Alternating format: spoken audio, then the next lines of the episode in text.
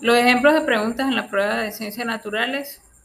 Eh, lo primero que debe saber el estudiante es identificar el, el modelo de preguntas que se está planteando en la prueba. Por ejemplo, si es una explicación más enfocada hacia el conocimiento científico, el uso del conocimiento o la indagación, él debe saber eh, qué es lo que se le está preguntando de acuerdo con los componentes de la prueba.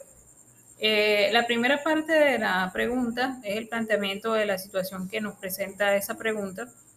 Eh, la segunda parte es entender y relacionar la información que nos están brindando en la pregunta, para lo cual debemos hacer uso del conocimiento, de los conocimientos previos que traemos, que trae el estudiante del bachillerato y, y la media. En tercer lugar, debemos entender de dónde proviene la información y por último se debe solicitar al estudiante que responda en cuatro opciones de respuesta, solamente una de ellas debe ser seleccionada como la opción correcta.